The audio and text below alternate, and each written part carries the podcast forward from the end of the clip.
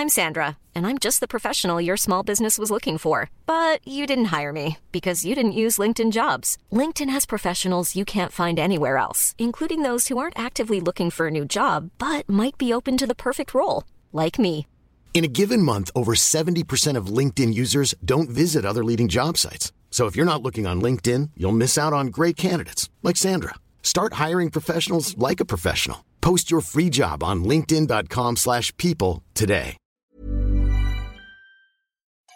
Bonsoir, bonjour, bon après-midi à tous et bienvenue dans ce nouvel épisode d'Histoire de succès, le podcast où des personnes viennent vous raconter tous les jeudis matins leur parcours vers leur succès. Je suis Fabrice Florent, je suis votre hôte et cette semaine, je vous propose de découvrir le parcours de Denis Brognard, la figure emblématique de l'émission Colanta sur TF1, mais aussi du service des sports de la même chaîne. Colanta revient pour une 20e saison ce vendredi 21 février 2020 avec l'île des héros à 21h sur TF1 et à cette occasion, j'ai rencontré Denis Brognard pour retracer avec lui son parcours.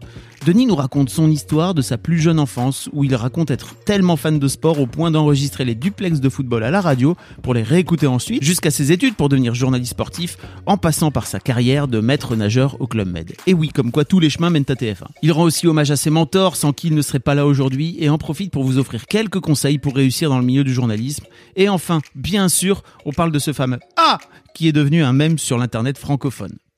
Cette semaine, j'ai besoin de vous pour deux choses. La première, c'est de vous abonner à ma newsletter. Je vous envoie tous les 15 jours un nouvel email avec des réflexions, des lectures et bien sûr mes nouveaux épisodes de podcast.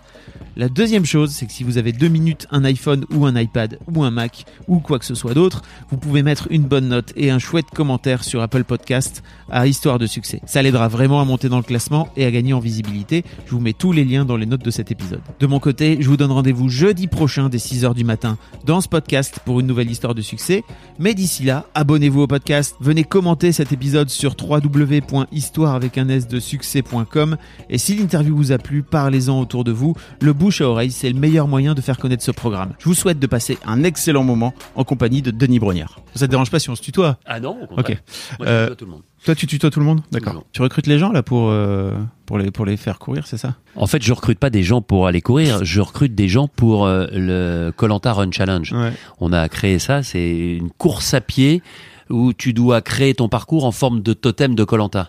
Et euh, on l'a fait avec les, les héros qui vont participer à la prochaine saison et on le fait aujourd'hui avec les collaborateurs de TF1. Donc Laura est une collaboratrice de TF1 jusqu'à preuve du contraire. Elle a beau être en très belle jupe, etc.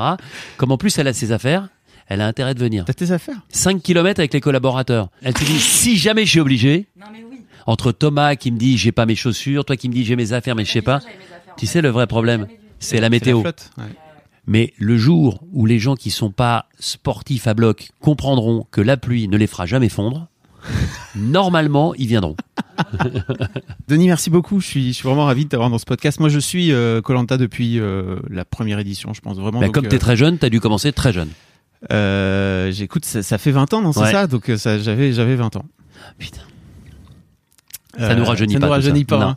Euh, et donc, euh, bah, je, te, je te suis moi aussi à travers euh, tout ce que tu as pu faire Mm. euh, sur, euh, euh, sur, à la fois sur Colanta et aussi sur TF1. Tu as fait plein plein de choses. Euh, L'objectif de ce, de ce podcast, c'est Ouais. de retracer un petit peu ton parcours. Mhm. La première question que je pose à toutes mes, à Ouais. tous mes, mes, mes invités, c'est Ouais.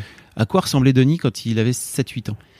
Euh, je pense qu'il ressemblait à un mini Denis à 7-8 ans. C'est-à-dire que j'avais euh, déjà cette énergie, euh, j'avais déjà ce goût euh, immodéré euh, pour l'évasion et le voyage, mais tout ça était virtuel à l'époque puisque je voyageais pas ou peu avec mes parents en dehors de la France, on faisait du, du camping. Voilà, donc je rêvais du, du monde. Euh, D'ailleurs, je voyageais euh, par procuration.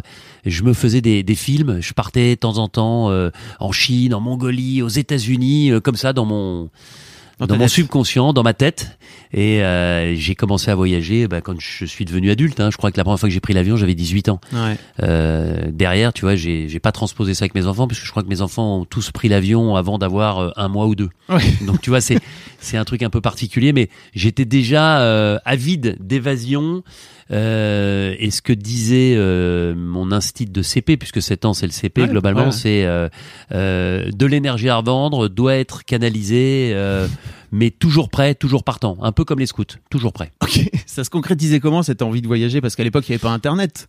Ah ben non, mais C'était dans les livres Ben euh, ouais, dans les livres, euh, euh, je lisais, je regardais euh, Henri de Montfred, euh, euh, je lisais euh, tout ce qui avait trait à l'aventure. Et comme mes parents étaient assez aussi branchés, euh, en tout cas euh, défis, euh, notamment en montagne, euh, je me souviens euh, d'un livre de Lionel Terray qui s'appelait Annapurna, euh, euh, premier 8000. euh, euh, j'ai lu évidemment euh, Frison Roche tout de suite, premier de cordée. Ça fait partie des, des livres que j'ai que j'ai adoré. Euh, Qu'est-ce que j'aimais Euh, Je suivais passionnément euh, Paul-Émile Victor, Mm. euh, Haroun Tazieff, euh, voilà, donc, donc dans des euh, directions différentes, mais avec toujours euh, cette envie de me dire euh, peut-être qu'un jour euh, je ferai un peu la même chose. En tout cas, je voyagerai euh, un peu partout. Voilà, j'avais en tout cas à travers les livres à travers les films. Euh, J'allais avec mes parents aussi. Je sais pas si vous vous souvenez, euh, les plus anciens s'en souviendront, mais d'un réseau de films qui euh, parcourait la France avec le réalisateur qui était présent dans la salle et qui répondait aux questions après le film. Ça s'appelait Connaissance du monde. Ok. Et je me souviens notamment d'un film euh, sur le Colorado avec un type qui était pourtant pas tout jeune et qui m'avait euh, totalement transporté. Je m'étais dit, si un jour je peux ne serait-ce qu'aller euh, une fois dans ma vie aux États-Unis, ce sera formidable.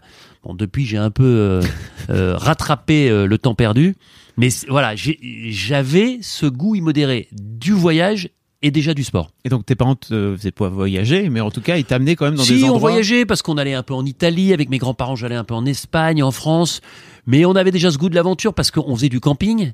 Et avant que le camping soit très réglementé, on faisait même du camping sauvage Ah en oui. famille à cinq. Donc c'est ça qui était assez sympa. Euh, Puis ensuite, ben, on s'est embourgeoisé et on a troqué la tente pour une caravane. C'était moins bien. Enfin, c'était moins bien. Euh, c'était moins bien et c'était mieux. Parce que pour nous, les parents étaient dans la caravane, nous on était avec mon, mon frère qui a 15 mois de moins que moi euh, dans une petite tente. Et euh, qui dit petite tente dit euh, liberté. Et quand les parents dormaient, nous on se barrait. Donc on faisait Ah. un peu le, le mur la nuit et faire la mu- le mur la nuit euh, en vacances euh, dans un camping. Bah, c'est les, les, les premières belles aventures de la vie et de l'adolescence. Comment ça se passe le collège-lycée pour toi?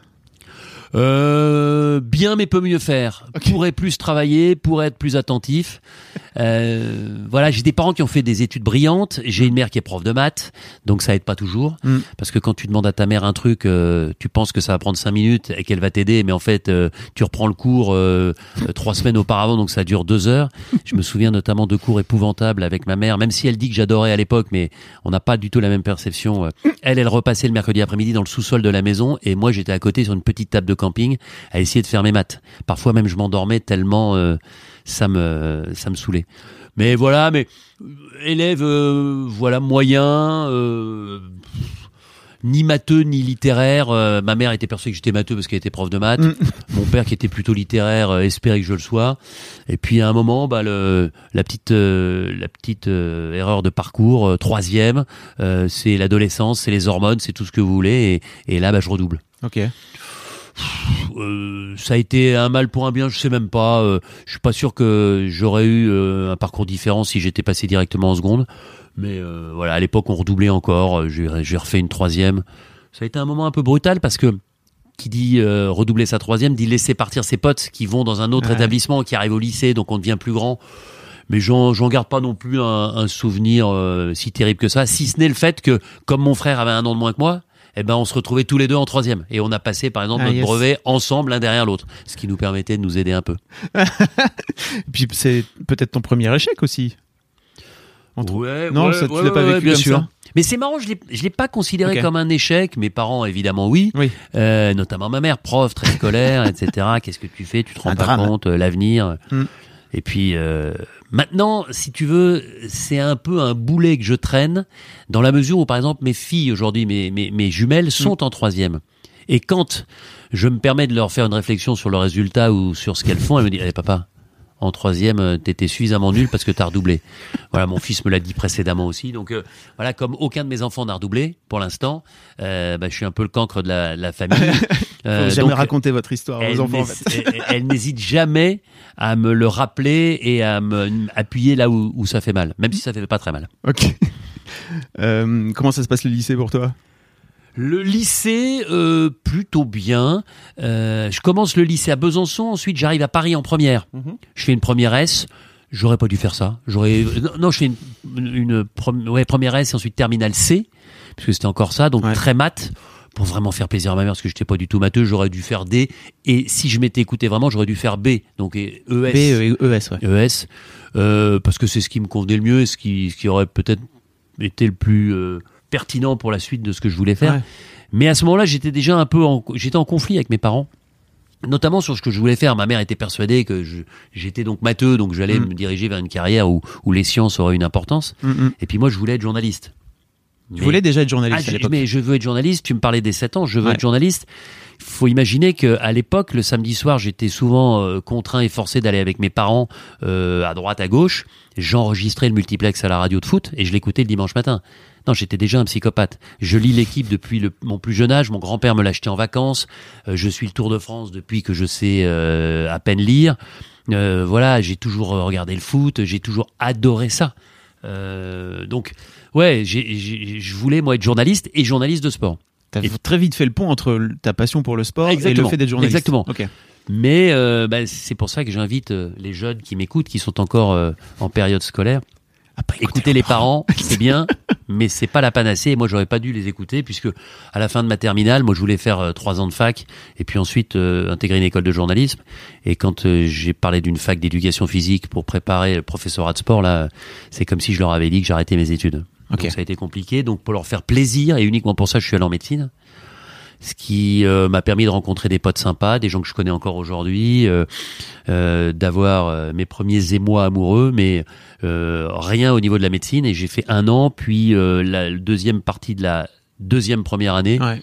et puis je me suis barré du jour au lendemain au club Med Ouais. parce que j'avais un diplôme de maître nageur que j'avais passé en parallèle et euh, j'ai prévenu mes parents le jeudi soir que je partais le samedi. Ah oui, donc c'était une fuite, quoi. Ah ben une fuite. Et Ouais. ma mère me dit mais dis donc t'es pas en vacances Ben je dis non je suis pas en vacances j'arrête.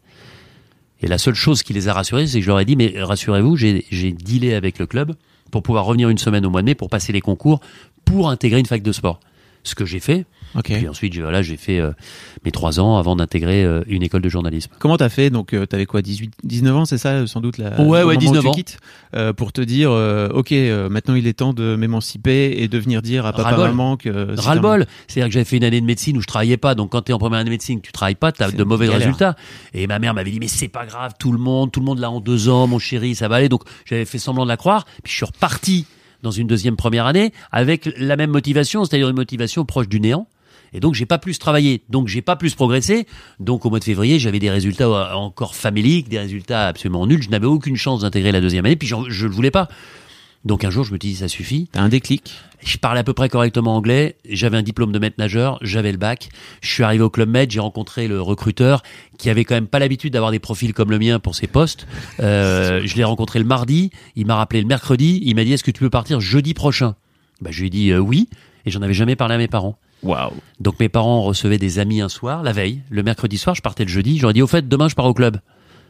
Tu pars au club et à l'époque le club c'était pas ce que c'est aujourd'hui, c'était encore les bronzés, enfin Ouais. c'est c'est 89 hein. Donc euh, c'est une période euh, voilà, je dis bah, je pars au club Med mais t'es pas en vacances. Ben non mais je pars travailler. Mais tu vas pas travailler. Ben oui, je vais devenir maître nageur et responsable des sports terrestres là-bas et euh, euh, je sais pas quand je rentre.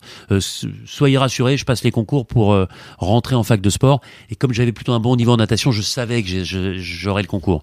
Donc euh, voilà. Maintenant, en gros, je prends ma, ma vie en main. Ma mère euh, Je a accusé le coup et mon père, lui, euh, je me souviens, m'a emmené à Orly. Je prenais l'avion euh, T'allais où Euh, exactement au club à Marbella. Ok. Marbella, ensuite je suis allé au Portugal à Dabalaya et c'était effectivement c'est le début de la vie adulte, t'arrives, tu te dis mais c'est génial. Mais c'est génial. T'as la liberté, personne t'emmerde.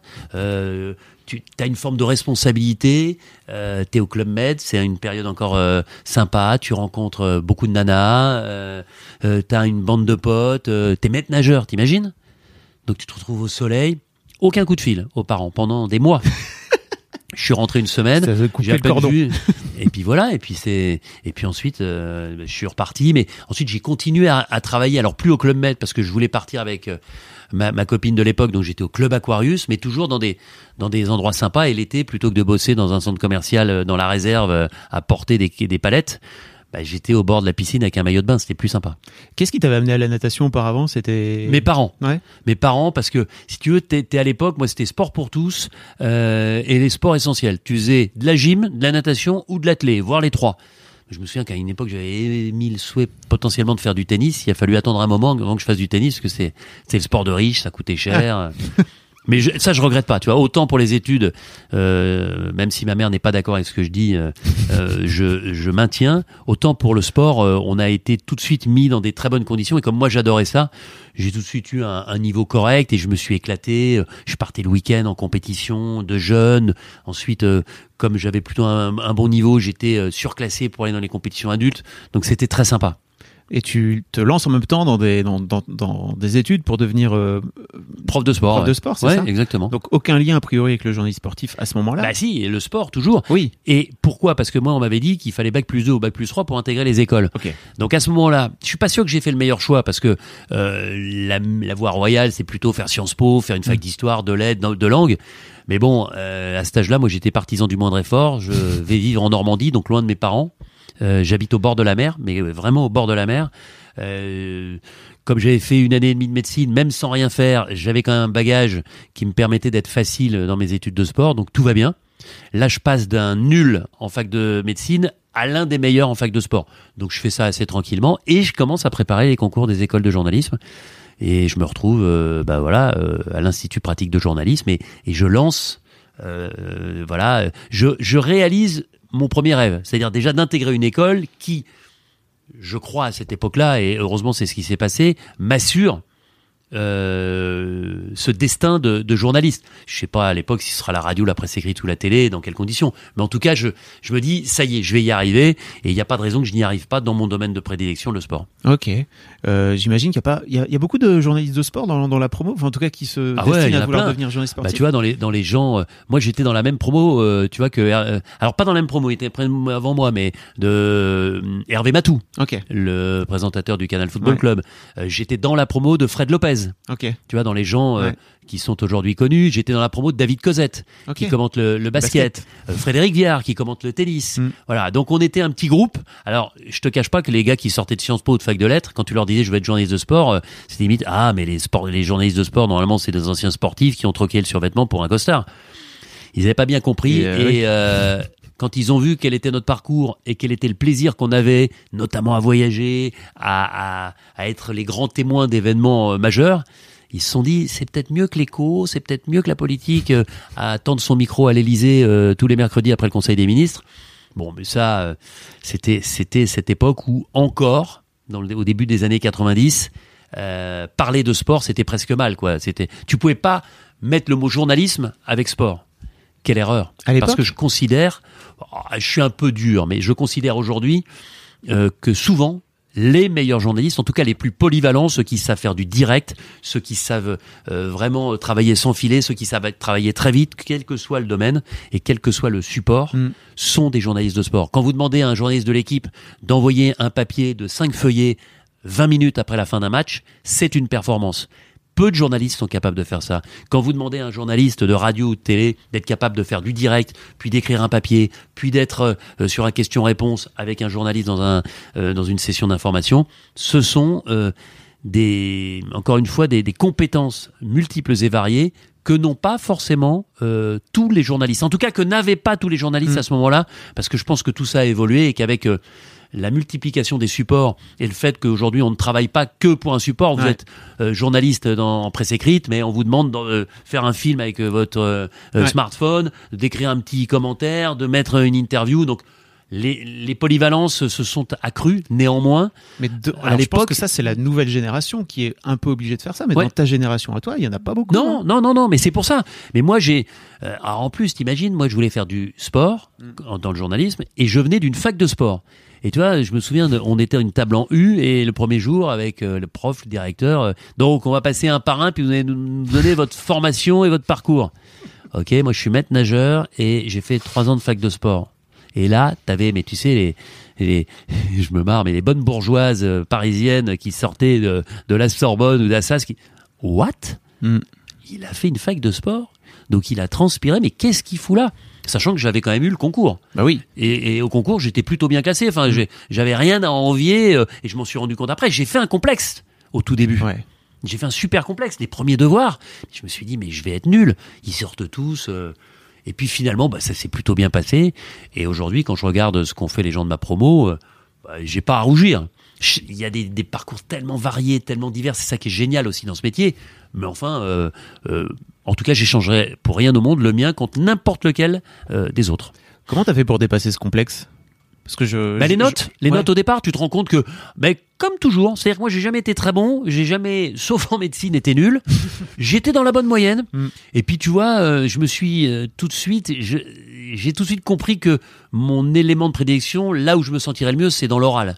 Donc euh, tu vois, j'ai axé beaucoup ma préparation et ma formation sur la radio et la télé. Et comme très vite, j'ai commencé en même temps que mes études et en parallèle à travailler à la radio à, à Radio France, bah, très vite j'ai eu un bagage euh, technique et un bagage même d'expérience qui était nettement au-dessus de, de, de ceux des autres. Et on était deux dans cette situation-là dans ma propos. Fred Lopez, qui Ouais. travaillait déjà à Lyon, à Télé Lyon Métropole, et qui avait un bagage en télé juste énorme. Et puis moi qui faisais de la radio. Donc forcément, quand on était en radio ou en télé, eh ben, euh, on travaillait pour de vrai déjà nous. Donc tu vois, on était à l'institut pratique de journalisme, donc on, on pratiquait Mm. pendant nos études, mais on pratiquait en vrai. On était déjà entre guillemets payés pour faire ce métier. C'est la meilleure façon d'apprendre. Ah bah c'est hein. clair. C'est ce que je dis toujours. Je dis, euh, les stages et, la, et, et un job en parallèle de tes études dans ton domaine, il y a, y a rien de mieux. C'est les travaux pratiques en vrai. Qu'est-ce qui t'a incité à aller à la radio? Bah, pff, Multiplex. Bah, tu vois, tu me parlais, tu parlais de multiplex. Ouais, multiplex. Mais je rêvais effectivement. Bah, j'ai commencé comme ça. Mm. Et tu sais, ce qui est marrant, c'est que euh, donc moi j'ai fait mes études de sport à Caen. Euh, et à Caen, donc je veux devenir journaliste. Donc qu'est-ce que je fais? Bah, Je prends mon bâton de pèlerin et je vais frapper à la porte euh, des rédactions. Et je vais d'abord à Ouest France où je rencontre Michel Lenéel, paix à son âme, qui était le, le patron des sports pour la région de Caen. Et il est plutôt sympa avec moi, mais il me dit... euh, eh, tu sais, des, des, des profils comme le tien, il y en a plein, etc. Je reçois des, je peux pas. Désolé, vraiment. Mais je lui dis, mais moi, je veux pas être payé, je veux être observateur. Et puis, à un moment, bah, être une petite fourmi, puis une fourmi qui grossit. Non, désolé, vraiment. euh, Bon. Et je fais la même chose à Radio France. Et là, je rencontre un type qui s'appelle Francis Gauguin, qui est l'un de mes pygmalions dans ce métier, que j'ai souvent au téléphone, qui est un type que j'adore, que je respecte énormément. On a tendance à penser que les, les grands journalistes ou les meilleurs sont à Paris. Des gens du niveau euh, de la modestie de Francis Gauguin, euh, rédacteur en chef depuis plusieurs décennies à, Radio France à Caen. À l'époque, euh, mais toujours aujourd'hui. Euh, Il y en a pas beaucoup. Et ce type-là, il me dit, bah viens, il m'ouvre les portes. Et je suis observateur. Euh, et puis je suis observateur plus, puis je suis observateur plus plus, puis au bout d'un moment, je commence, commence à mettre la, la main à la pâte. Je commence, euh, on me balance une interview qui a été faite par un journaliste euh, staffé, et puis moi, je fais le montage. Et puis j'écris quelques petites brèves pour les journalistes, pour les présentateurs. Et puis de fil en aiguille, ben, je deviens pigiste le week-end. C'est-à-dire que je suis étudiant en journalisme à Paris, et le week-end, je vais à Caen, Ouais. les deux jours, comme journaliste, euh, si tu veux, radio-reporter, euh, donc sur, sur la région Normandie, pour le sport. Et pour l'émission du dimanche soir qui s'appelait Hebdo Sport avec Michel Legorju. Et là, j'apprends mon métier. Mais tu vois, c'est ce que je dis toujours aux gens. Je dis, à ce moment-là, je devais payer mon billet de train 300 francs aller-retour et je gagnais sur le week-end 220 francs. C'est-à-dire que ça me coûtait 80 francs d'aller travailler de tôt le samedi matin à très tard le dimanche. Mais j'ai appris mon métier. C'est exceptionnel. Je ne les remercierai jamais assez. C'est, si je devais mettre tout en haut l'expérience la plus importante qui me permet d'être là aujourd'hui, c'est incontestablement celle-là, et c'est cette confiance. Et j'ai jamais oublié ça. C'est-à-dire, je me suis toujours, mais vraiment dit, tu seras Francis Gauguin plus tard avec les jeunes. C'est-à-dire, t'essaieras de les aider, même si t'as pas le temps, même si tu crois pas, même si t'as l'impression que le mec ou la nana est pas fait pour ça, euh, le balance pas, le bazarde pas, dis pas. euh, euh, non, non, c'est pas possible. Et je, je le dis certains, euh, à certains jeunes, par exemple, que j'ai eu comme étudiant, parce qu'après, je suis devenu prof dans- la même école de journalisme, et je leur dis, n'oubliez jamais, à 40 balais, respectez les jeunes de 20 ans, parce que ce sont vos successeurs. Mm. Et c'est les gens que vous devez aider. Si tu tends pas la main à ces gens-là, aussi bons soient-ils, à 20 balais, sans expérience, t'es pas bon. Mm, mm. Mais pour devenir bon, il faut de l'expérience et il faut que quelqu'un à un moment te fasse confiance. Et j'ai euh, j'ai eu la chance, moi, de rencontrer cette personne-là et ces personnes à Radio France. Et, et je crois que c'est la base, mais dans tous les métiers. Dans tous les métiers. Si tu commences à prendre de haut les jeunes et à dire, ouais, non, mais plus tard, tu vois, ou, ou à envoyer le papier classique, euh, euh, votre dossier, votre candidature est formidable, malheureusement, euh, on n'a pas de place. Prends parce que c'est pas forcément une question d'argent au départ. Ouais, C'est une question de d'expérience. Tu vois, moi j'étais, enfin, entre guillemets, je payais pour acquérir cette expérience. Mais j'ai appris bien plus là qu'à l'école, beaucoup plus. Au- Aujourd'hui, tu, tu fais ça justement Tu prends le temps de, de, de prendre sous ton aile des, des Ouais. jeunes? Bah, tu vois, j'ai, j'en ai quelques-uns, euh, euh, voilà, et des gens dont je suis super content du parcours. Je pense à Pierre-François Lemonnier, qui est un type que j'ai, c'est marrant, je l'ai connu. Il était en terminale, moi je commentais un match, je crois que c'était à Toulouse, il est venu me taper, il était en tribune de presse parce qu'il avait eu l'opportunité. Il dit je veux être journaliste. Bah, je lui donne quelques conseils, puis euh, je le perds de vue. Ensuite, il fait le CFJ et il arrive au service des sports de TF1. Il me dit tu te souviens de moi? Je me souvenais pas, je suis malheureusement pas très physionomiste, mais voilà. Et c'est quelqu'un que j'ai suivi, qui est devenu un de mes amis et qui est un, un des, une des plus jolies plumes euh, que TF1 peut compter dans ses rangs aujourd'hui, euh, euh, qui travaille maintenant en freelance parce qu'il habite en Asie, mais qui est un type formidable. Je pense à Pierre Galassio que j'ai eu avec moi à, à, à Automoto, qui sait tout faire, qui est maintenant euh, au service éco à TF1, qui est pour moi l'un des plus polyvalents des journalistes et qui lui a fait l'IPJ aussi euh, quelques décennies après moi. Donc j'aime bien effectivement euh, aider les jeunes. Et c'est aussi pour ça que j'avais accepté en compagnie d'Hervé Matou pendant quelques années eh bien de, de transmettre le savoir qu'on m'avait enseigné précédemment dans l'école qui avait été la mienne. Et je trouve que c'est c'est formidable c'est très c'est très fort. Et je retrouve euh, des mecs que j'ai eu euh, Antonin André qui est l'un des patrons d'LCI aujourd'hui je l'ai eu comme étudiant Romain Husneau, qui est l'un, qui est rédacteur en chef adjoint des journaux du week-end avec euh, Cyril Offray, c'est un de mes anciens étudiants. Voilà. Et, et c'est marrant parce que c'est des mecs, tu sentais euh, à l'école qu'ils avaient un gros potentiel. Aujourd'hui, ils le prouvent. Ouais, c'est cool. Comment tu fais pour passer? Donc tu démarres euh, sur Europe 1 aussi, c'est ça? Une fois que as Alors Radio France. Radio France. Et, euh, et après, il y a une histoire incroyable. Paix à son âme, Eugène Sacomano, euh, qui est le, mon deuxième Pygmalion. deuxième Pygmalion. Ouh là là là là là là là Pour les gens, pour les jeunes qui connaissent pas, c'était l'une des voix. Euh, bah, il y avait, il y avait deux ou trois voix euh, à, à, la radio et à la télé. T'avais Thierry Roland à, à la télé, t'avais Eugène Sacomano et t'avais Jacques Vendroux. Voilà les mm. trois grandes voix du foot. Et euh, moi, j'ai toujours écouté Europe quand j'étais gamin. Mes Mm. parents ont toujours écouté Europe. Et je suis donc euh, étudiant en première année à l'IPJ et je suis toujours euh, pigiste à Radio France. Et un jour, t'es trop jeune toi pour t'en souvenir, mais un journaliste de l'événement du jeudi écrit un, un pavé sur l'histoire d'Europe 1 Ok. depuis la famille Siegel jusqu'à bah, le début des années 90. Passionnant. Je lis ce bouquin et euh, j'apprends que à l'Institut français de presse, il y a une conférence et il y a Eugène Sacomano qui intervient dans cette conférence. Et moi, j'y vais, j'y vais au bouquin, mais je l'ai lu, donc tu vois, puis je connais l'histoire d'Europe. euh, j'y vais surtout pour rencontrer Saco. Et je le rencontre après. Et je lui dis, bah voilà, moi j'aimerais bien un jour. euh, euh, et, et il me dit, mais qu'est-ce que tu fais? Bah, je suis étudiant en journalisme, mais je suis aussi euh, euh, reporter pour le week-end, pour le sport, à Caen. À Caen Et là, il me dit, j'ai besoin de quelqu'un à Caen pour faire le multiplex. Waouh. Sauf que moi, j'y crois pas. Je rentre chez moi. Et à l'époque, t'as pas de portable. Moi, j'ai un, un téléphone que mon père m'a ramené des États-Unis avec un, un répondeur. Mais je lui donne un pauvre bout de papier. J'ai pas de carte, tu vois. Euh, et lui, il me donne son numéro. Et moi, je, je, je lui donne le mien. Mais il me dit, envoyez-moi votre CV. Et une cassette. Mais je le fais pas. Pourquoi? Mais parce que j'y crois crois pas. pas? Parce que je me dis, mais il dit ça à tout le monde, donc euh, j'y crois pas du tout. Je, je sors pas en sautant de joie en me disant peut-être que j'ai trouvé un job ou je vais faire un truc. Et le, le truc extraordinaire, c'est que c'est lui qui me rappelle. Je rentre un soir, bonjour, c'est Eugène Sacomano.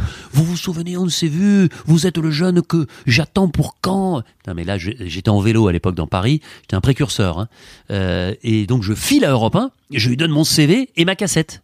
Et j'ai su après qu'il n'avait jamais écouté la cassette. Et dix jours après, je commande Caen Saint-Étienne pour euh, Sur Europe. pour Europe 1. Et les gens de Radio France C'était la première expérience de direct ou? Mais oui. Ah non, non, j'en, avais eu à Radio France. J'en avais eu, en tout cas sur la- le foot en, Ouais. en, en première division Oui. à l'époque, j'en avais jamais eu. Et je suis le gamin qui arrive là-bas, mais c'est génial. Mais c'est un, truc de fou. Et euh, je ne le remercierai jamais assez. Et les gens de Radio France ont été super parce que je les ai appelés. Je dis, Eh, j'ai une opportunité, on me propose. Et je me souviens de Francis, il me dit, mais fonce, Hmm. c'est ton rêve, fonce. Et donc je me retrouvais dans une cabine à côté du numéro 1 de Radio France qui commentait lui le match pour Radio France et moi je commentais pour Europe 1. Quelle histoire Donc tu vois, mais je sais même pas comment brancher mon matériel à l'époque. C'est Antoine Campos qui est un ancien d'Europe qui bosse à RMC à l'époque, qui m'aide. Enfin tu vois. Et puis c'est comme ça que ça commence. Je fais tous les matchs à domicile de Caen. Et puis comme ça se passe bien, quand Caen ne joue pas à domicile, c'était le début du loto sportif, donc il y avait six matchs de Ligue 2, deuxième division à l'époque, qui étaient dans le loto sportif, donc Europe 1 avait un deal, donc on était obligé de les faire. Donc j'allais à Charleville-Mézières, j'allais à Sedan, j'allais à Ancenis, j'allais dans des, dans des, dans des endroits improbables, mais je me régalais. Puis je prenais la voiture d'Europe. Mais c'était, mais pour moi le rêve, la voiture siglée Europe 1 avec à l'intérieur le téléphone. T'imagines un téléphone de voiture, Radiocom 2000, ne quittez pas, votre correspondant va vous répondre. Et là, mais les nanas, mes potes, etc. Je partais à Charleville-Mézières, j'avais 4 heures de route, mais je faisais 4 heures au téléphone. Et le, le kiff, c'était, mais t'es où, Denis? Bah, Je suis dans la voiture. Je vais commenter un match de foot. Mais t'es dans la voiture. euh, Ben oui, j'ai un téléphone de voiture. Tu vois, Radiocom 2000, ne quittez pas, tu vois. Allô? Ouais, c'est Denis. Tu vois, c'est, magique, c'est des moments. euh, et c'est pour ça, enfin, Sako, qui est mort il y a quelques mois, euh, je racontais ça à sa femme. euh, il, il a fait beaucoup, beaucoup, beaucoup pour moi, même si on a eu des périodes un peu plus difficiles ensuite, parce que bon, c'est la vie. Mm. Mais euh, pff, voilà, et puis la confiance. Tu vois ce que je te dis, Mm. la confiance aux jeunes. Il a pas écouté la cassette. Ouais, ça c'est fou. Il a pas écouté la cassette. Ouais. Juste, il était convaincu par rapport à ce que On tu- s'est rencontrés, on s'est rencontrés une première fois, une deuxième fois dans son bureau. Euh, euh, je mesure 1m92, c'est un petit bonhomme, il était assis dans son bureau, il avait un bureau avec des, des affiches de sport. Euh, euh, T'imagines, à l'époque, moi, mon rêve, c'était d'avoir l'équipe gratos sur mon bureau. Lui, il avait l'équipe, je voyais Le Monde, Libé, Le Figaro, tout ça, avec marqué Eugène Sacomano avec un autocollant sur le... C'était son journal. Putain, mais c'était pour moi... et après, j'ai, et après, j'ai été salarié à Europe 1, salarié à Eurosport, puis re-salarié à Europe 1. Enfin voilà, c'est une belle histoire. C'est pour ça que je resterai euh, ad vitam aeternam attaché, euh, lié à Europe 1. Comment tu passes de la radio, du format radio à la- au format télé? Parce que tu dis que tu, par- tu, tu travaillais à Eurosport, t'étais à Ouais. l'antenne euh, à Eurosport? Alors ouais, j'étais, enfin j'étais à l'antenne. Au début, il n'y avait pas d'antenne. J'étais derrière, Ouais. puisqu'on faisait les news. Ah oui. Mais à une époque, quand je commence à Europe et que je finis mon école, donc faut imaginer que ma deuxième année d'école, je suis beaucoup plus à Europe 1 que à l'école. Ouais, Mais j'ai l'autorisation et j'ai un deal pour que mes papiers de radio soient mes papiers d'école. Et puis, euh, je me souviens, j'avais comme prof Aude Morakini et, et Thierry Gilardi, paix à son âme aussi, Ah oui. euh, en télé, et qui me disait, euh, laisse ton... Thierry, il avait tout de suite compris. Je me souviens, c'est devenu un pote après, mais il me dit, Eh, Denis, t'es dans la vraie vie. Qu'est-ce qui est mieux C'est que tu sois européen, que tu fasses des papiers ou que tu sois avec nous Eh, Fonce. Donc j'étais pas beaucoup à l'école. Et puis, euh, bah, après, si tu veux, euh, j'ai, je suis pigiste à Europe, mais avec quasiment un, un deux tiers de temps. Ouais. Et je suis pigiste à Eurosport avec quasiment un deux tiers de temps. C'est-à-dire que de 8h à minuit, je bosse. Je gagne super bien ma vie parce que je suis pigiste partout. Mais j'apprends plein de trucs. Et puis à un moment, euh, en 93, Eurosport embauche ses premiers journalistes et il décide de m'embaucher. Donc je vais voir Europe qui me dit, bah, nous on peut pas t'embaucher, mais tu reviendras bosser un jour pour nous, c'est sûr. Donc je suis embauché à Eurosport de 93 à 96 jusqu'au jeu d'Atlanta compris. Je vais à Atlanta puis je termine après et je signe ensuite à Europe 1. Ok. Et je fais 96, 99 à Europe 1. Et en 99, euh, là c'est un moment improbable, Xavier Couture, qui est le numéro 3 de TF1, Ouais. Patron de l'antenne, mais aussi patron des sports, m'appelle euh, et me dit bonjour c'est Xavier Couture. Euh, oui Parfaite bonjour. Euh, et il me dit à ce moment-là, euh, j'ai envie de vous rencontrer, je voudrais travailler avec vous, vous avez une voix de fakir.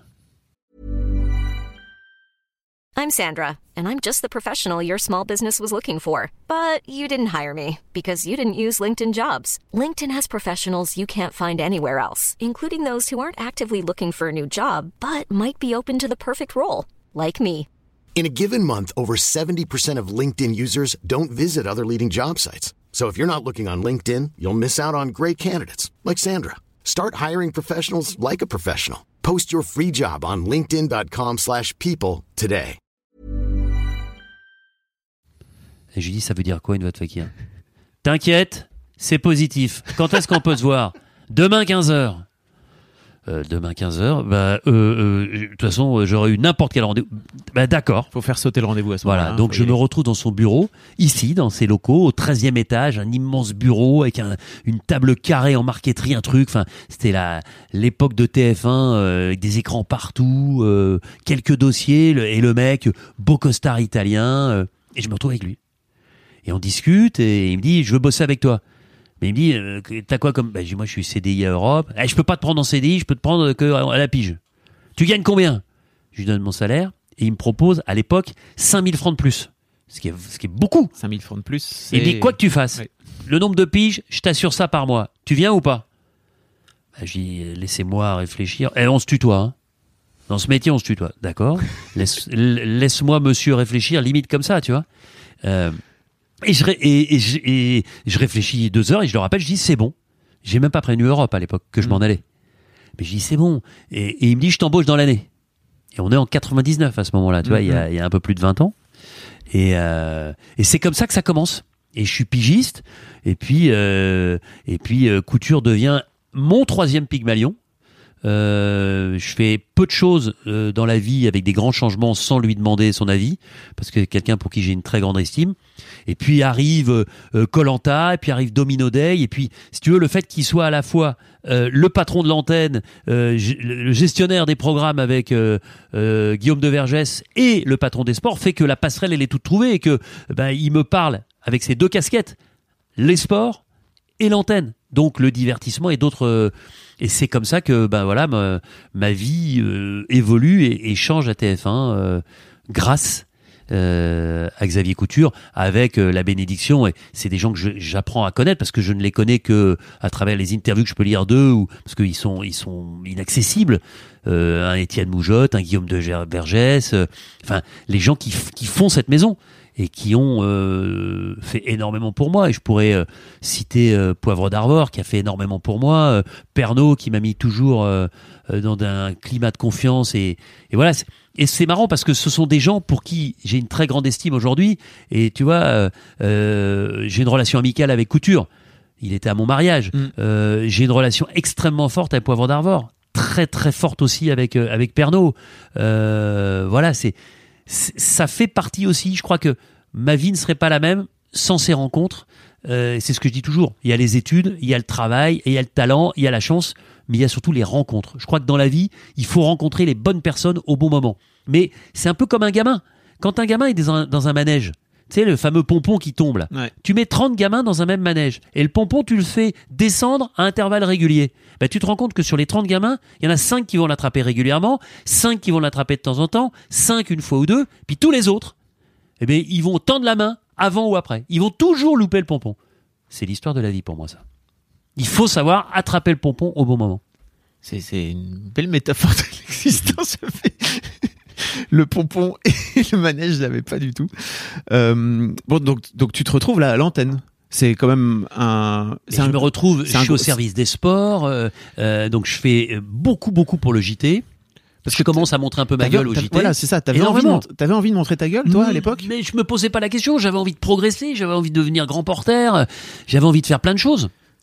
Et puis, et puis, puis voilà. Puis, puis tout ça. euh, et puis il y a un truc qui est marquant au niveau de l'info, c'est que c'est le jour de du. C'est terrible parce que souvent euh, les moments marquants correspondent à un drame. Mm. Mais le drame du Concorde. Le Concorde se casse la figure à Gonesse là. Et moi, je suis avec mes cassettes encore à l'époque. On parlait de cassettes. Et je vais faire un, un sujet sur Peugeot qui arrête la Formule 1. Et là, je me fais alpaguer, euh, Denis, euh, le Concorde. J'étais même pas au courant, le Concorde vient de se casser la gueule, euh, tout le monde est mort, enfin, etc. Euh, on a besoin de toi pour euh, faire des petites pastilles, on va faire une, une édition spéciale à 18h30. Donc je me retrouve avec mon monteur stagiaire, euh, Sergio, qui est toujours à TF1, et nous voilà en train de commencer à monter trois conneries euh, pour le 18h. euh, je me souviens, Namias venait, qui était le patron de la rédac. euh, alors, vous êtes prête et puis petit à petit, et puis je fais à 19h une autre opération, une autre page spéciale. Là, je fais un petit complet d'une minute trente. Et là, t'as euh, Namias et Claude Carré à l'époque, numéro 1, numéro 2 de la qui me disent euh, Denis, tu nous fais le round-up au départ 6-7 minutes, si c'est 8, c'est pas grave. J'ai une heure, une heure pour faire ça. Avec mon monteur qui est Le heureusement pour expliquer, c'est. le- Ah bah tout Oui. tout le de, le- le- de A à Z. Il s'est cassé la gueule à telle heure, il y a tel ou tel truc, les premières réactions, les premières informations, euh, enfin tout ça. Mm. Sauf que j'ai une heure pour faire ça. Donc je peux pas l'enregistrer. Donc en plus, c'est là que je te dis que les journalistes de sport Ouais. ont une vraie polyvalence. C'est là que je me mets dans une cabine et je fais tout mon commentaire en direct, début du 20h. Et ensuite, euh, Namias me dit bah c'était très bien machin. On fait 9 minutes à 22h30 là pour euh, la spéciale de, de, de deuxième partie de soirée. Et tu vois, c'est c'est ces choses-là qui ont fait aussi qu'à TF1, tu vois, euh, bah, il faut euh, il, Saisir il les faut être là au bon moment, saisir les opportunités. Et entre ça, euh, donc euh, cette crédibilité à la, à la rédac et puis ce que je faisais en dehors, euh, tu vois, la voix off du, du premier Colanta, l'écriture des textes du premier Colanta. Voilà, il faut, je crois qu'il faut euh, bah, attraper le pompon pour revenir à la métaphore au bon moment. Et puis il n'y a pas que attraper le pompon. Il faut ensuite euh, bah, le garder le pompon et, et en faire bon usage.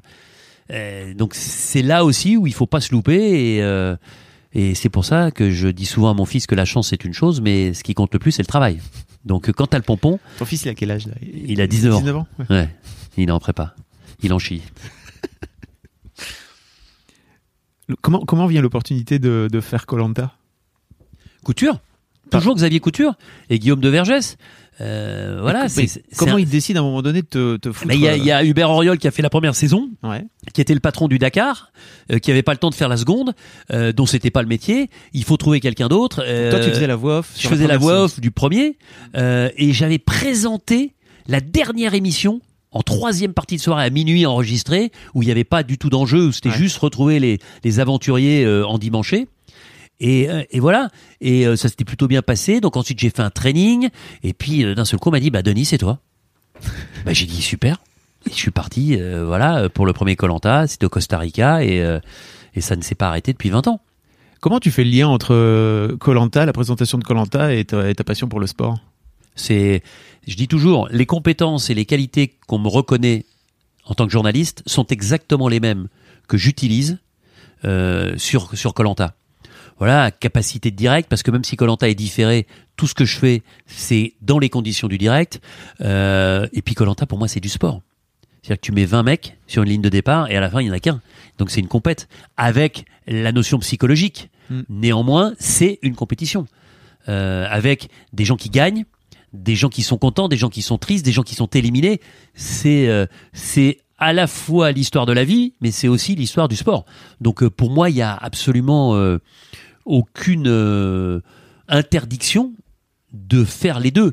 Et euh, il y a qu'en France que certaines personnes un peu étriquées pensent qu'on peut pas être journaliste et euh, animateur. C'est pour ça que moi je considère que mon métier c'est pas ni journaliste ni animateur, je me considère comme présentateur journaliste.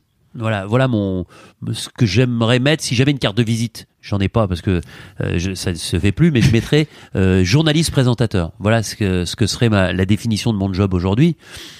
Mais mais voilà, j'ai enfin euh, pour moi euh, c'est un, un non événement de même de se poser la question. Pour ma grand-mère, paix à son âme aussi, euh, à l'époque, il y avait des gens qui faisaient de la télé et des gens qui n'en faisaient pas. Elle faisait pas la différence entre Michel Drucker et Patrick Poivre d'Armor. Bien sûr qu'il y en a une, mais c'est une différence qu'on fait nous. Mm. Beaucoup plus que le téléspectateur. Je suis assez d'accord. Il y a pas mal de gens qui disent que, et que je pense que ces gens-là ne connaissent pas Colanta, mais qui disent que Colanta est, un- est une émission de télé-réalité, alors que pour moi c'est pas, c'est une, c'est une épreuve sportive en fait, Ouais. comme tu dis. Et d'ailleurs, j'avais vu une interview d'un candidat ou d'une candidate, je sais plus, qui disait que si le, si Colanta avait pas été télévisé, euh, il ou elle l'aurait fait quand même quoi. Hmm. C'est quoi ton, c'est quoi ton point de vue sur le sur le sujet? Ben moi, si, si tu me dis euh, de la télé-réalité sans la connotation péjorative, ça me va, parce qu'effectivement, c'est la réalité de la vie filmée. Mais le JT, c'est la télé-réalité, c'est la réalité de la vie. Quand tu filmes les, euh, une manifestation, c'est la réalité de la vie de ces gens à un instant T. Ben, c'est pareil pour euh, pour Colanta. Maintenant, euh, mettre le mot télé-réalité avec la connotation péjorative, ça, ça m'ennuie et ça me vexe même un peu parce que je considère que c'est, pour moi, effectivement, c'est une émission d'aventure, c'est du grand spectacle de l'aventure. Euh, et puis, c'est aussi un peu une photographie de la vie. Arrêtons de se voiler la face. Euh, Dans la vie, quand tu es dans un boulot, eh ben, tu as envie de progresser. Et pour que tu progresses plus, bah, tu as plutôt intérêt à progresser plus que ton voisin, avec tes armes. Ben, dans Colanta, c'est ça aussi. Euh, voilà. Alors, la nature humaine n'est pas tout le temps à 100% très belle et très reluisante, mais il y a quand même des choses. Dans Colanta, il y a des moments effectivement de tension, mais il y a aussi des moments d'amitié incroyables. Quand je vois l'accueil là sur les réseaux sociaux des anciens pour les nouveaux, sois bienvenu. Tu fais partie maintenant de la bande des copains avec un K. Euh, K-O-H-P-A-I-N-S Une vraie communauté. hein. il y a une communauté. Ouais. C'est-à-dire qu'il y a ceux qui ont fait Colanta et ceux qui ne l'ont pas fait. Et quand je vois ça, quand je vois les amitiés qui, qui sont nées à Colanta, euh, je parle même pas des histoires d'amour, c'est, juste exceptionnel. Et il n'y a pas deux émissions à la télévision, toutes chaînes confondues, en France, qui permettent une, euh, un relationnel comme celui-ci.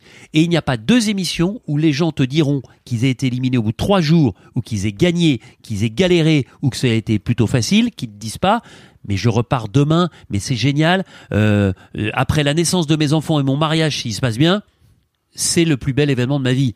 Et c'est moi, c'est ça qui me plaît. Maintenant euh, euh, que certains disent ah, c'est de la télé-réalité, ouais. en tout cas, je mettrai jamais ça dans la même lignée que d'autres émissions de télé-réalité. Je critique pas, mais c'est aussi pour ça que ça m'embête de temps en temps que certains candidats de Colanta fassent des émissions de pure télé-réalité. Ouais. Mm. Après, parce que j'estime que c'est tellement différent que bah, il y, a, il y, a, il y a un fossé entre les deux et, et- et c'est compliqué d'a- d'avoir une passerelle. Sacré Moundir, vraiment. Ah non, Moundir c'est très différent. Ah, pardon. Moundir c'est très différent. Ok, vas-y, explique. Parce que Moundir, lui, il s'est dit, après Colanta, je vais profiter de ma notoriété pour embrasser cette carrière d'animateur. Je veux devenir animateur. Et il a énormément bossé pour y arriver. Ah, ça, Et je- il y est arrivé. J'en doute pas. Donc moi, chapeau bas, Moundir. Moundir, alors, il, il- il a voulu entretenir cette notoriété, il a bien fait. Mais ensuite, il est devenu animateur, il a eu sa propre émission. Euh, non, non, non, non, non, euh, attention, Moundir, c'est un animateur de télévision euh, pour qui j'ai le plus grand respect. Mais ça veut pas dire que j'ai pas de respect pour ceux qui font une autre émission. Mhm. Mais c'est vrai que de temps en temps, ça m'embête. Prends un exemple, Tiffany, euh, qui euh, veut devenir Ah. comédienne. Mm. Euh, voilà, je pense qu'elle a pas pris la bonne voie. Mais on en a discuté. C'est ça qui est bien, c'est que moi j'ai un bon rapport avec eux. Ouais, ouais. On en a discuté tous les deux. Elle m'a donné ses arguments. C'est une fille intelligente. Elle me l'a écrit euh, magnifiquement bien. Ensuite, chacun fait ce qu'il veut. Mm. Je ne lui souhaite que du bonheur. Et je pense qu'aujourd'hui, elle est très heureuse et qu'elle en vit très bien. Tant mieux pour elle. Mais à un moment, je suis un peu comme le, le gardien du temple. Oui. J'ai envie de garder mes ouailles avec moi. Et, euh, et voilà pourquoi je- j'essaye en tout cas de les alerter sur ce que ça peut entraîner dans leur vie et ce que ça peut leur fermer peut-être aussi euh, comme porte. Est-ce qu'il y a, euh, je sais pas, deux ou trois moments qui t'ont vraiment marqué, alors que ce soit euh, des trucs qui se soient passés devant la caméra ou derrière la caméra, toi en tant qu'animateur depuis depuis ces 20 ans, quoi? Bah, Il y en a, il y en a pas deux trois. Il y en a des, y en a dizaines, mille, mais- des centaines. euh. On pourrait faire une Bah, émission complète là-dessus. 2003, la rencontre avec ma femme, qui était journaliste sur Colanta, et qui Ah oui, est devenue la mère de mes trois filles. C'est vrai que c'est une histoire. ça. Voilà, ça c'est c'est une belle histoire. Euh, euh, la rencontre avec avec les candidats, euh, mais voilà l'évolution, c'est-à-dire que ils arrivent, ils sont euh, bah ils sont un peu, ils sont comme à la télé quand ils arrivent. Oh là là, c'est le mec de Colanta et puis c'est l'univers de Colanta, puis c'est plein de caméras, puis c'est des moyens incroyables. Puis petit à petit, ben tout ça. euh, alors dans l'émission, moi j'ai un rôle impartial et il y a une distance. Et puis ensuite, euh, ben je dis pas qu'on devient pote, mais en tout cas, y euh, bah, par exemple on se tutoie, ils Mm. peuvent m'appeler. tu vois, je prends l'exemple d'Aurélien de la saison dernière. Il me dit tiens, j'ai toujours pas reçu ma convocation pour Ninja Warrior. T'inquiète pas, je m'en occupe. Voilà, des choses comme ça. Je suis super fier qu'il fasse Ninja Warrior, par Mm. exemple, parce que pour moi c'est dans la lignée de Colanta. Ah, c'est une épreuve sportive, tu vois. Et quand je vois Claude qui est finaliste l'année dernière, quand je vois un Dylan qui est le premier euh, euh, candidat entre guillemets people Dylan Ah. et ses fameux mocassins qui ont marqué Gucci. l'histoire de et Dylan, qui est le premier à réussir à terminer et à buzzer, terminer un parcours de Ninja Warrior, voilà, ça c'est Mm, ça c'est une vraie fierté. Mais euh, voilà, donc c'est vrai que j'ai de, de, de bons rapports avec ces gens-là, mais ces rapports ils sont teintés d'admiration. C'est-à-dire que c'est la plus dure des émissions de la télé. C'est-à-dire que tu mets des gens dans des conditions d'une dans une précarité absolue. Quand on dit à des gens, tu vas dormir par terre avec des gens que tu connais pas et tu vas manger ce que tu trouves, mais il n'y a pas plus difficile. Donc, quand tu es capable de vivre 40 jours comme ça, en perdant 8 à 10 kilos et en étant toujours performant dans les épreuves et en étant tu sors de ton corps pratiquement. Mm, mm. Ton esprit sort du corps à ce moment-là. Il y a des performances sportives, les mecs, ils l'auraient pas fait en mangeant leurs trois repas par jour. Et là, ils le font en étant euh, euh, faméliques, en étant complètement euh, décharnés. Mais parce que euh, moi, je, je suis fasciné par les derniers dans Colanta. Ils sont sur une espèce de coussin d'air virtuel. euh, et ils, sont dans une, mais ils découvrent, ils sont allés tellement loin. euh, des gens le disent, des Quand tu dis des- les derniers, tu veux dire les, les finalistes. les finalistes, ça voilà, ceux qui, Ouais. qui, qui tiennent 30, 35, Ouais. 40 jours. C'est, c'est beau de les voir comme ça.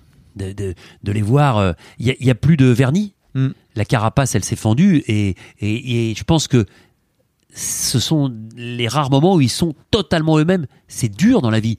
Il y a des gens qui sont jamais complètement eux-mêmes. C'est dur d'être complètement soi-même. Et je pense que Colanta, notamment pour les derniers, offre cette possibilité. C'est l'un des trucs que je trouve formidable avec cette émission, c'est que contrairement à- aux émissions de télé-réalité Ouais. plus classiques, où en général les candidats sont dans des conditions vraiment cool, euh, on les met dans des conditions, enfin on met les candidats dans des conditions tellement dures qu'il y a toujours, même pour les plus stratèges d'entre eux, etc. Il y a toujours un moment donné où le, le comme tu dis, le vernis craque et qu'on finit par retrouver la vraie nature humaine. Toujours des moments de, de breakdown et je trouve que c'est en ça que cette émission montre un peu la vraie nature humaine et comme tu dis, pas forcément que des moments très, enfin que des moments très cool quoi.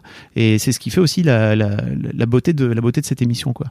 Donc, euh, euh, qu'est-ce que je voulais te dire? Oui, re- reparlons de cette saison, si tu veux bien, Ouais. qui arrive là. Donc, ça arrive euh, le 21 vendredi, Février. vendredi 21 février.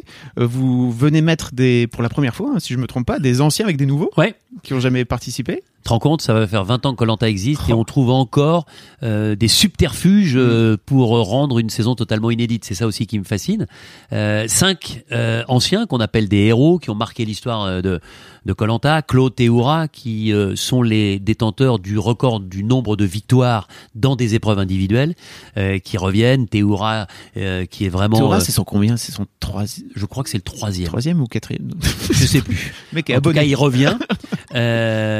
Moussa, qu'on a vu deux fois aussi, qui est un, un des vieux de la vieille, puisque sa première saison, c'était avec Moundir Ouais. en 2003. Euh, voilà, il me le rappelait l'autre jour, ce qui nous rajeunit pas. Et puis Sarah, euh, qui fait des pompes, hein, euh, qui avait cette euh, cette formule et ce slogan magique "Il n'y a pas de fatigue qui soit". Et puis Jessica, euh, voilà, qui est une euh, qui est une euh, banlieusarde très mignonne et très qui s'accroche quoi, qui est capable de donner. On parlait du dépassement de soi. Elle, elle est, j'ai envie de dire, la, la preuve vivante de, de cette capacité à se dépasser.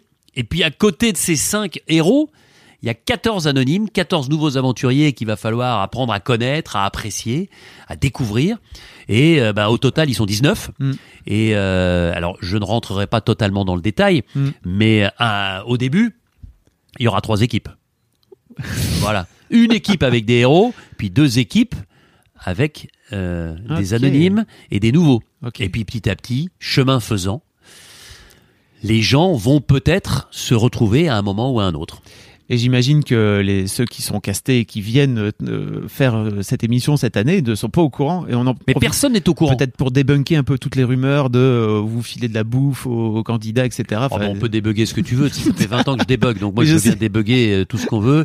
Il suffit de demander aux candidats, tu sais. Ouais. On a eu 400 candidats depuis le début quasiment. Mm. Tu crois qu'il n'y en a pas un euh, qui aurait balancé en disant bah attends, eh, on dort à l'hôtel, on nous file du PQ, une brosse à dents et on mange trois fois par jour comme vous. bah, ils seraient pas dans cet état-là à la fin. Non, sans mais voilà, aucun donc, doute. moi, si tu veux, euh, les meilleurs ambassadeurs et les meilleurs défenseurs, les avocats du programme sont les, Mm. les candidats. Maintenant, euh, c'est vrai que moi, je passe ma vie tous les jours. on, me, dit- on me dit au moins une fois, oh qu'est-ce que t'es grand et c'est truqué Colanta. Au moins une fois. C'est fou. Voilà, donc euh, voilà. Qu'est-ce que t'es grand? Je dis, je suis en pleine croissance. Et c'est truqué Colanta. Je dis, euh, bah, peut-être, mais en fait, non. Enfin, fais-toi ta propre opinion, pas de problème. Pas Viens- de souci. Viens faire le jeu, on en reparle Voilà. après. Mais non, non, mais enfin voilà, mais mais les les enfin les candidats se rendent compte très très vite de des conditions. Mais ce qui est intéressant aussi cette année, c'est que personne n'est au courant de rien. C'est-à-dire que quand les les Ah, héros même- arrivent même les devant héros. moi, les cinq, mais ils sont persuadés qu'il y a que des héros. Ah. Mais Claude, il me dit, mais quand je comprends qu'on est que cinq, mais au début j'ai les boules.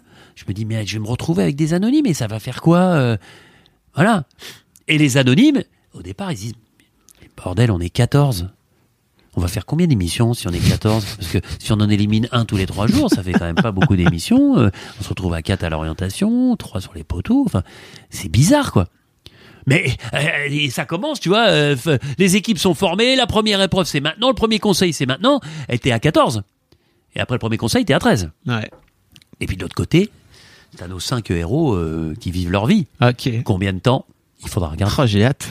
Tu m'as, tu m'as, tu m'as saucé. Je peux pas terminer cette interview sans te parler de ce fameux, parce que t'es devenu un mème, tu sais, sur Internet, Ouais, ça, ça- ça me fascine. avec ton fameux A Ouais. qui est devenu. Ah, tu le fais bien, dis donc. Et t- j'ai taffé. Hein. Ouais, Non, non, non, pas mal, pas mal, pas mal.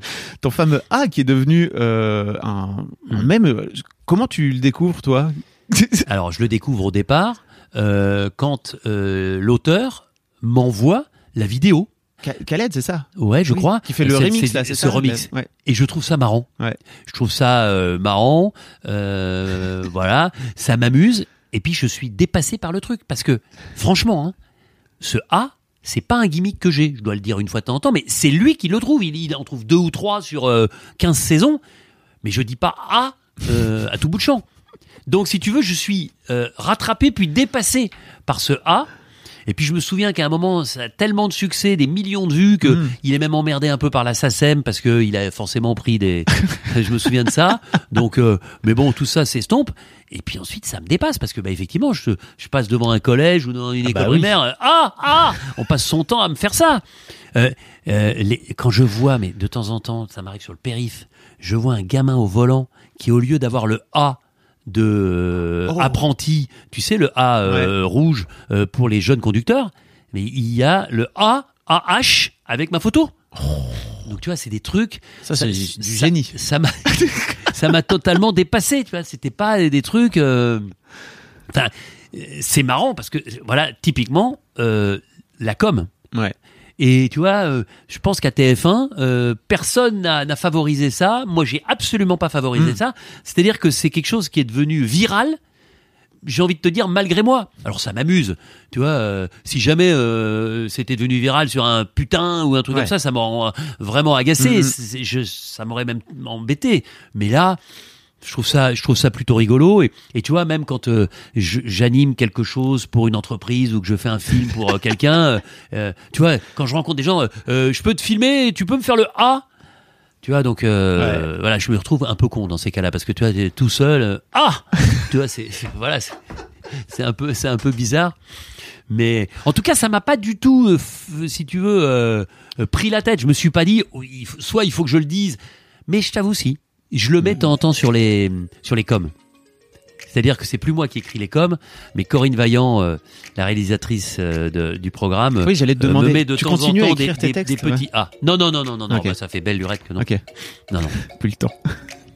Corinne les écrit merveilleusement bien. Ok, oui, c'est vrai que les textes. Ouais, Ah, si vous merveilleusement connaissez bien. pas Colanta, regardez Colanta Ouais. parce que les, les Voilà, textes de la réalisatrice sont- de Colanta est une grande journaliste. Voilà, même si C'est la réalisatrice, pardon, je savais pas. Bien sûr, elle est journaliste, elle vient de Public Sénat au départ. Enfin voilà, autour de Colanta, il y a des gens sérieux. Hein. Bah, On fait du divertissement, mais euh, voilà, euh, Ah, le producteur est un journaliste, euh, voilà, qui a fait l'école de Lille.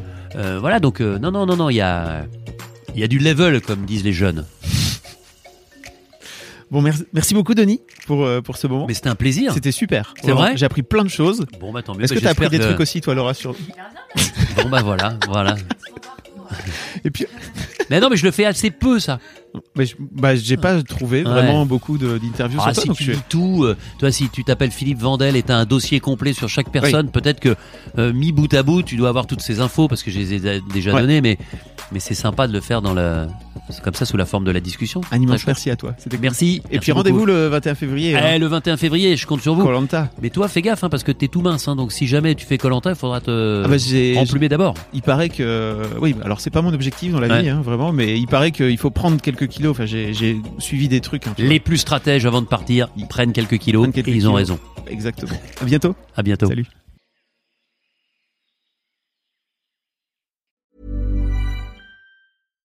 When you make decisions for your company, you look for the no brainers. And if you have a lot of mailing to do, stamps.com is the ultimate no brainer. It streamlines your processes to make your business more efficient, which makes you less busy. Mail checks, invoices, legal documents, and everything you need to keep your business running with stamps.com. Seamlessly connect with every major marketplace and shopping cart. Schedule package pickups and see your cheapest and fastest shipping options from different carriers with rates up to 89% off USPS and UPS rates. And with the stamps.com mobile app, you can take care of mailing and shipping wherever you are. Make the same no-brainer decision as over 1 million other businesses with stamps.com. Sign up with code program for a 4-week trial plus free postage and a free digital scale. No long-term commitments or contracts. That's stamps.com. Code program.